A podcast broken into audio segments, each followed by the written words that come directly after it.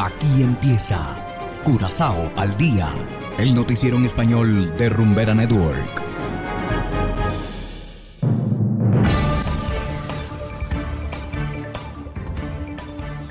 Muy buenas tardes, estimados oyentes de Rumbera Network 107.9 FM.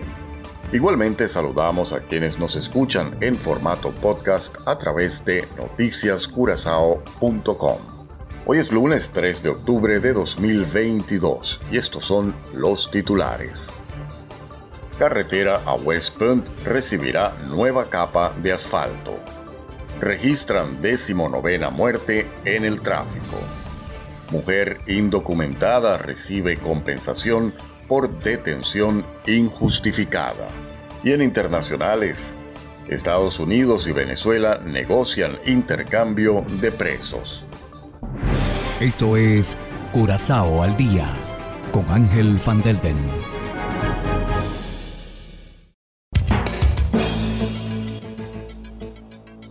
Empezamos con las noticias de interés local. A partir de hoy también se le prestará la debida atención a la carretera a West Point. El inicio de las obras se llevará a cabo al final de la tarde en Soto. Se trata del camino entre Santa Cruz y Lagún. Los trabajos tomarán alrededor de dos semanas. Los visitantes de la playa deberán estar atentos a eventuales desvíos. El camino desde Mango a Lagún estará cerrado. Y continuando con las noticias locales, Curazao registró ya la décimo novena muerte en el tránsito en lo que va de año. El jamaiquino Maurice Orlando Pinnock murió ayer tras ser impactado por un vehículo. Además, el conductor involucrado se dio a la fuga. El hecho ocurrió en Scottehat West. La víctima, un hombre de 52 años, estaba tirada en el pasto, poco más allá de su bicicleta y un zapato que quedó en el pavimento. Mientras tanto, las autoridades incautaron el cuerpo mientras avanzan las investigaciones.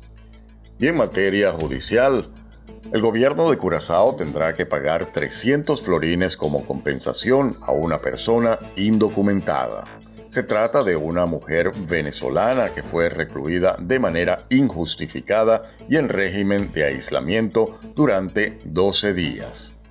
A esta mujer tampoco se le permitió salir al aire libre durante su detención, por lo cual fue liberada el 21 de septiembre tras el fallo del juez.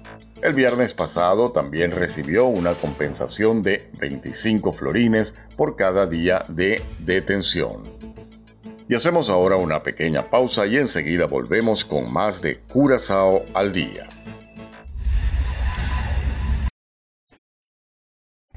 107.9. Estaba loca por probarte, darte los besitos y yo. Ojalá pueda quedarte, porque si me quedo yo. Desde Curazao. Desde chava a loca, bajé con un flow nuevo a caja, baby, hackear. Lo muevo de lado a lado. Rumbera Network. Cero copia, bebé. Es rumbera curazao. Y es que, si eres feliz, estás aquí. Continuamos ahora en el ámbito internacional. Se inicia una semana que mostrará diversos aspectos de un inusual intercambio de presos entre Estados Unidos y Venezuela, luego de meses de negociaciones.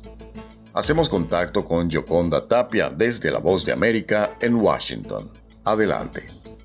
Cinco ex ejecutivos de la empresa Citgo y otros dos estadounidenses están hoy junto a sus familias en Estados Unidos, luego de que el fin de semana se produjera el intercambio de estos detenidos por dos venezolanos vinculados y juzgados por delitos de narcotráfico y que, a su vez, llegaron a Venezuela. Funcionarios de la Casa Blanca dijeron que el presidente Biden tomó la difícil decisión de otorgar clemencia a ambos ciudadanos de apellido Flores, sobrinos de la esposa del presidente Nicolás Maduro, y la las consecuencias. Y añadieron, el presidente aprobó esto hace varias semanas y luego, por supuesto, se necesitó tiempo para negociar y trabajar también en la logística. En el curso de las conversaciones que condujeron a esto, añadieron, exploramos con los venezolanos varias opciones consistentes con nuestros propios intereses nacionales. Se destacó que la situación era particularmente especial y los funcionarios dijeron, es tan extraordinariamente raro que se haga una elección como esta, pero es una decisión que tomó este presidente para traer a los estadounidenses que están lejos de sus hogares, de sus familias, sus amigos, durante demasiado tiempo. Pero nadie debería sacar ninguna conclusión de que esto es algo tan raro, remarcaron. Consultado sobre una posible liberación de Alex Saab, la respuesta fue clara, está en juicio, por lo que derivarán al Departamento de Justicia. Yoconda Tapia, Voz de América, Washington.